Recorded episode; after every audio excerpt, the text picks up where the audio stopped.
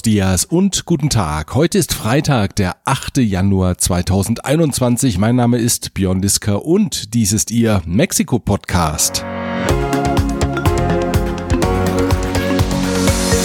Dieser Podcast erreicht Sie mit freundlicher Unterstützung von Rödel und Partner, Ihre maßgeschneiderte Wirtschaftskanzlei. Global Mobility Partners, Ihr Spezialist für Umzüge von und nach Deutschland. Klöme.com, der Spezialist für IEC-Elektrokomponenten im Bereich Automatisierung und Energieverteilung. König und Bauer Latam, Maschinen und Services für die Druck- und Verpackungsindustrie.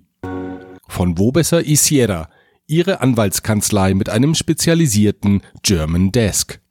Wenn Sie mehr zu dem Angebot der Firmen erfahren möchten, die Links zu den Homepages finden Sie auf mexikopodcast.info.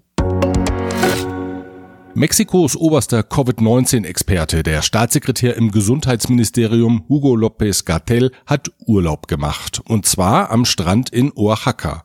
Ein Foto, das durch sämtliche Medien ging, zeigt ihn in einem Strandrestaurant in Begleitung seiner bolivianischen Freundin. Beide tragen keinen Mund-Nasenschutz und sind offenkundig nicht allein. Weitere Personen sind auf dem Foto zu sehen. Was bei jedem anderen Urlauber normal wäre, führte beim Staatssekretär zu einem Aufschrei in den Medien. Der Mann, der Abend für Abend unter dem Logo Quédate en casa, also bleib zu Hause, dazu aufruft, das Heim nur dann zu verlassen, wenn es unabdingbar ist, der urlaubt am Strand.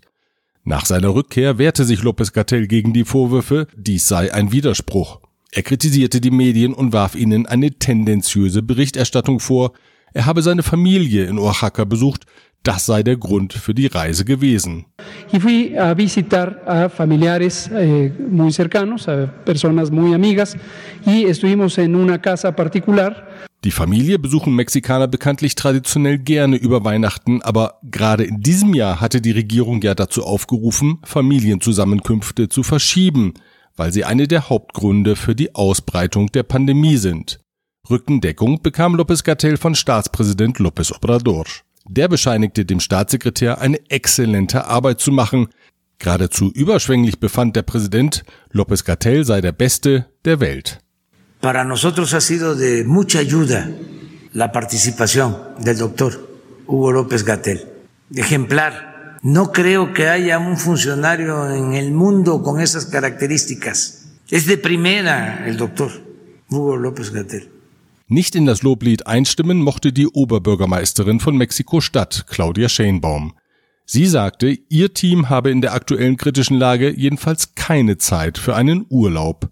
Estando la, la situación de la ciudad como está, pues no podríamos de ninguna manera tomarnos algún descanso, ¿no? Es decir, hay que estar permanentemente atendiendo una situación de emergencia como la que está viviendo la ciudad. Still gefreut haben dürfte sich Shanebaum aber sehr wohl über die Aufregung um Lopez Gatell. Der gilt nämlich als innerparteilicher Konkurrent im Kampf um die Kandidatur für die Nachfolge von Präsident López Obrador im Jahr 2024. Die Covid-19-Situation in Mexiko ist weiter ernst. Die Zeitung Milenio berichtete am gestrigen Donnerstag, dass im Großraum der Hauptstadt einschließlich der Bundesstaaten Hidalgo und Guanajuato insgesamt 111 Hospitäler die maximale Auslastung erreicht hätten. Zwar ist in mehreren Krankenhäusern die Bettenzahl erhöht worden, aber es fehlen das medizinische Fachpersonal und die nötige technische Ausstattung, um Covid-19-Patienten zu behandeln, beklagt der Experte für das öffentliche Gesundheitswesen an der Universität UNAM, Malakias López Cervantes. In der Hauptstadt mehren sich die Berichte über verzweifelte Angehörige erkrankter Personen. Aufgrund der hohen Nachfrage sind kaum noch Sauerstoffflaschen verfügbar. Auch tragbare Sauerstoffapparate, sogenannte Sauerstoffkonzentratoren, sind kaum noch erhältlich. Die Zeitung Milenio zitiert einen Vertriebshändler in Mexiko-Stadt, der vor Weihnachten innerhalb von drei Tagen 800 dieser Apparate verkauft hat. Nun sei der Markt leergefegt, die Produzenten in den USA seien mit der Belieferung des heimischen Marktes ausgelastet. Verfügbar seien nur noch zweifelhafte Apparate asiatischer Herkunft, die häufig nicht die versprochene Sauerstoffmenge ausstießen, so der Händler. Nicht äußern mochte sich Präsident López Obrador zu den Vorfällen am Kapitol in Washington am vergangenen Mittwoch, als Anhänger des amtierenden US-Präsidenten Donald Trump das Gebäude besetzten, um die Ernennung des gewählten Nachfolgers Joe Biden zu verhindern. Er sagte, er mische sich generell nicht in die inneren Angelegenheiten anderer Länder ein. Allerdings kritisierte López Obrador die Tatsache, dass die sozialen Medien Twitter und Facebook die Konten des US-Präsidenten blockiert hatten. Der Präsident sagte, dies sei Zensur, die er ablehne, schließlich sei er selbst Opfer von Zensur geworden. Zu den Beziehungen zum nördlichen Nachbarn sagte er, Mantenemos muy buena relación con el presidente Trump y consideramos que no vamos a tener ninguna eh, diferencia, no vamos a tener problemas, no va a haber pleitos con el presidente Biden, tiene que haber entendimiento. No podemos ser vecinos distantes por muchas razones. Son 38 millones de mexicanos que viven, trabajan en Estados Unidos. También aquí viven más de un millón de estadounidenses en México. Nicht gut beim künftigen US-Präsidenten angekommen sein dürfte das Angebot von López Obrador, dem Wikileaks-Mitbegründer Julian Assange Asyl zu gewähren. Die USA dringen seit Jahren auf eine Auslieferung des Australiers, der mittels Wikileaks unter anderem Dokumente über Kriegsverbrechen von US-Soldaten öffentlich gemacht hatte. Joe Biden, seinerzeit Vizepräsident unter Barack Obama, hatte Assange im Jahr 2010 als Hightech-Terroristen bezeichnet. Selbst der dem mexikanischen Präsidenten gewogene Journalist Jorge Cepeda Patterson beendete seinen jüngsten Meinungsartikel in El País mit besorgten Worten über die Beziehungen zu den USA. Er schrieb, bleibt zu hoffen, dass unser Präsident nicht dort eine Konfliktlinie eröffnet, wo es vorher keine gab. Der Stromausfall in großen Teilen des Landes, über den wir in der Ausgabe am 1. Januar berichtet hatten, wird Folgen haben. Und zwar für die erneuerbaren Energien, die jetzt als Hauptursache für den 90-minütigen Blackout gelten. Der staatliche Energieversorger CFE will den Strom, der aus erneuerbaren Quellen gewonnen wird, nur noch begrenzt in seine Netze einspeisen. Die CFE argumentiert, dass die Erneuerbaren die Stromnetze vor große Probleme stellten.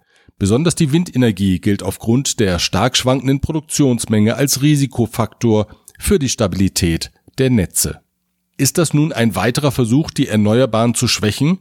Bekanntlich hatte die CFE im vergangenen Juni die Preise für das Durchleiten von elektrischer Energie aus erneuerbaren Quellen um das vier- bis achtfache erhöht, was als Angriff auf die erneuerbaren Energien gesehen wurde. Nachgefragt habe ich bei Hans Kohlsdorf, er ist Co-Gründer des Stromhändlers Energy to Market mit Sitz in Mexiko-Stadt. Ich wollte wissen, wie er das Vorgehen der CFE bewertet. Die Art, wie die Regierung das gemacht hat, war falsch. Aber von der Sache her ist es schon eigentlich richtig. Irgendwann müssen die Tarife, die Übertragungstarife hochgehen. Ne? Die waren zu günstig. Es sind im Rahmen der Reform und auch vorher viele, insbesondere Solarparks gemacht worden, wo man eigentlich gar keinen Strom braucht. In Sonora, in Chihuahua mitten in der Wüste. Und an diesen Punkten, wo sich Solar so hoch konzentriert und es eigentlich gar keine Abnehmer gibt, da gibt es ein Netzproblem.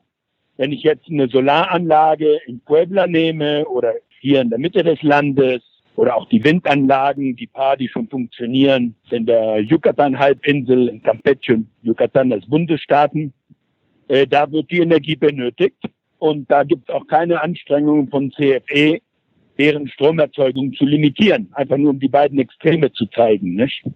Man sieht das ja auch an den Marktpreisen. Wenn man die Preise zwischen Sonora und Chihuahua vergleicht mit Preisen hier in der Mitte des Landes oder in der Yucatan-Halbinsel, dann zahlt ja auch der Markt, der freie Markt, deutlich höhere Preise für Energie in der Mitte und im Süden des Landes als im Norden, weil es im Norden deutlich mehr Angebot gibt, als was verbraucht wird. Wenn es im Norden einen Überschuss an billigem Strom gibt, der im Zentrum des Landes fehlt, Wäre es dann nicht sinnvoll, die Leitungen auszubauen oder gar neue Leitungen aufzustellen? Eine bestimmte Leitung, die es schon gibt, zu verstärken, das könnte gemacht werden. Aber um diesen überschüssigen Strom in einigen Wüstengegenden im Norden nach Süden zu transportieren, braucht man eine 1000 Kilometer Leitung. Äh, ein Privatmensch würde diese Investition nicht machen. Mir fällt es immer schwer, wenn, wenn ich als Privatier diese Investition nicht machen würde, dann zu sagen, jetzt muss das eine staatliche Firma machen. Weil als Privatier stelle ich ja fest, dass das nicht sinnvoll ist, dass das kein Geschäft ist. Der zweite Punkt ist, wer will denn so eine Hochspannungsleitung in seiner Nachbarschaft sehen? Es ist ja nicht so, dass man die Wegerechte in Mexiko jetzt so ohne weiteres kriegt. Wir haben es ja auch schon gesehen mit Protesten an einigen von den Gaspipelines. Es gibt halt eine Menge Menschen, ich zum Beispiel, ich möchte keine Hochspannungsleitung der 100 Meter oder 200 Meter in meinem Blickfeld haben. Also nein, ich sehe keine Chance, dass im großen Stil irgendwelche neuen Leitungen gebraucht werden. Andererseits haben wir ja ein Phänomen weltweit, das ist die dezentrale Stromerzeugung. Die Stromerzeugung immer näher hin zum Verbraucher. Wahrscheinlich werden ja nach und nach die bestehenden Hochspannungsleitungen auch langsam überflüssig. Macht es denn, so habe ich Hans Kohlsdorf abschließend gefragt, für ausländische Investoren derzeit Sinn, in den mexikanischen Energiesektor zu investieren? Ich glaube, für die Privaten ist die Zukunft eher deutlich positiv. Und Investitionsmöglichkeiten gibt es eine ganze Reihe. Es gibt auch eine Reihe sehr interessanter Projekte. Aber die Projekte müssen natürlich an einem Standort sein, wo es sinnvoll ist, ein Projekt hinzubauen. Also in einem guten Windprojekt in Campeche zu investieren, ist bestimmt in Ordnung. Auf der anderen Seite glaube ich auch, dass es positiv sein wird, im Energiesektor zu investieren, weil diese Stärkung, die stattfinden sollte, der CFE, ja gar nicht zustande kommt zurzeit. Die CFE wird zurzeit nicht gestärkt. Die CFE hat auch kein Budget für neue Projekte. Wir befinden uns wieder im langfristigen Trend, dass der Stromverbrauch in Mexiko steigt. Der wird immer weiter steigen. Dann wird irgendwann mal der Strom knapp. Und wenn Energie investiert hat, der macht wahrscheinlich ein gutes Geschäft. Einen Rückgang haben im vergangenen Jahr die deutsch-mexikanischen Handelsbeziehungen registriert. Aus den vorläufigen Zahlen aus dem deutschen Wirtschaftsministerium für den Zeitraum Januar bis Oktober 2020 geht hervor, dass die deutschen Ausfuhren nach Mexiko um 20 Prozent zurückgingen. Sie erreichten ein Gesamtvolumen von 9,3 Milliarden Euro. Die mexikanischen Ausfuhren nach Deutschland verzeichneten einen Rückgang um 13 Prozent und kamen auf 6,3 Milliarden Euro. Den Zahlen zufolge bleibt Mexiko Deutschlands wichtigster Handelspartner in Lateinamerika, gefolgt von Brasilien. Mexikos Transportunternehmen drängen darauf, landesweit an den Fernstraßen weitere Kontrollzentren zum Aufspüren geraubter Lastzüge einzurichten. Personell ausgestattet werden sollen die Zentren von der Guardia Nacional. Die Transportunternehmer wollen die technischen Geräte zur Überwachung der Straßen beisteuern. Praktiziert wird dies bereits seit dem vergangenen Jahr in Puebla, Veracruz und Tlaxcala. Nun sollen zwölf weitere Bundesstaaten folgen, darunter der Bundesstaat Mexiko, Querétaro, Michoacán und Nuevo León. Dies teilte der Dachverband der Transportindustrie, die Canacar, mit. Mexikos Autoabsatz hat im vergangenen Jahr kräftige Einbußen registriert. Nach Angaben des Statistikamtes INECHI ging die Zahl der verkauften Autos um 29 Prozent im Vergleich zum Vorjahr zurück. Insgesamt wurden demnach 943.000 Pkw im Land verkauft. Einen vergleichbaren Rückgang hatte der Markt letztmalig im Zuge der Finanzkrise 2009 registriert. Damals betrug das Minus 26 Prozent. Um 10% gesteigert haben Mexikos Autoteileproduzenten ihren Anteil am US-Markt. 38% der importierten Autoteile in den US-Werken stammen derzeit aus Mexiko, doch damit soll noch nicht Schluss sein. Der Präsident des Herstellerverbandes Industria Nacional de Autopartes, Oscar Alvin, erwartet eine weitere Zunahme infolge des USMCA-Abkommens, das eine Erhöhung des regionalen Fertigungsanteils vorsieht. Damit würden künftig noch mehr Komponenten aus Mexiko in den USA verbaut, während in Deutschland, China, Japan und Südkorea ansässige Hersteller das Nachsehen hätten, so Albin. Für das Jahr 2021 rechnet der Verbandschef mit einem Produktionsvolumen in der Größenordnung von 2019, als Teile im Wert von 95 Milliarden US-Dollar gefertigt wurden. Per Dekret hat Präsident López Obrador am letzten Tag des Jahres 2020 die Anwendung des Herbizids Glyphosat und den Anbau von Transgen-Mais untersagt. Das Verbot soll ab Januar 2024 gelten. Eingesetzt werden sollen dann alternative Produkte mit geringerer Toxizität und alternative Beackerungstechniken. Mexikos Verband der Agrarproduzenten Consejo Nacional Agropecuario hatte sich gegen ein Glyphosatverbot ausgesprochen. Nach Angaben des Verbandes könnten die Ernteerträge ohne das Mittel um bis zu 45 Prozent zurückgehen. Bei einem Zusammenstoß von Tierschützern der Organisation Sea Shepherd mit Fischern im Golf von Kalifornien ist ein Fischer gestorben, ein weiterer wurde schwer verletzt. Nach Angaben der Fischer hatten am letzten Tag des Jahres 2020 zwei Schiffe von Sea Shepherd die Fischer angegriffen. Die Tierschützer hingegen berichten, dass die Fischer sie angegriffen hätten, zunächst mit Molotow-Cocktails, anschließend indem sie die Sea Shepherd Schiffe rammten.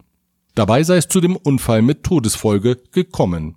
Seit 2019 kommt es im Golf von Kalifornien immer wieder zu Konflikten, weil die Tierschützer den kalifornischen Schweinswal davor schützen, illegal gefischt zu werden.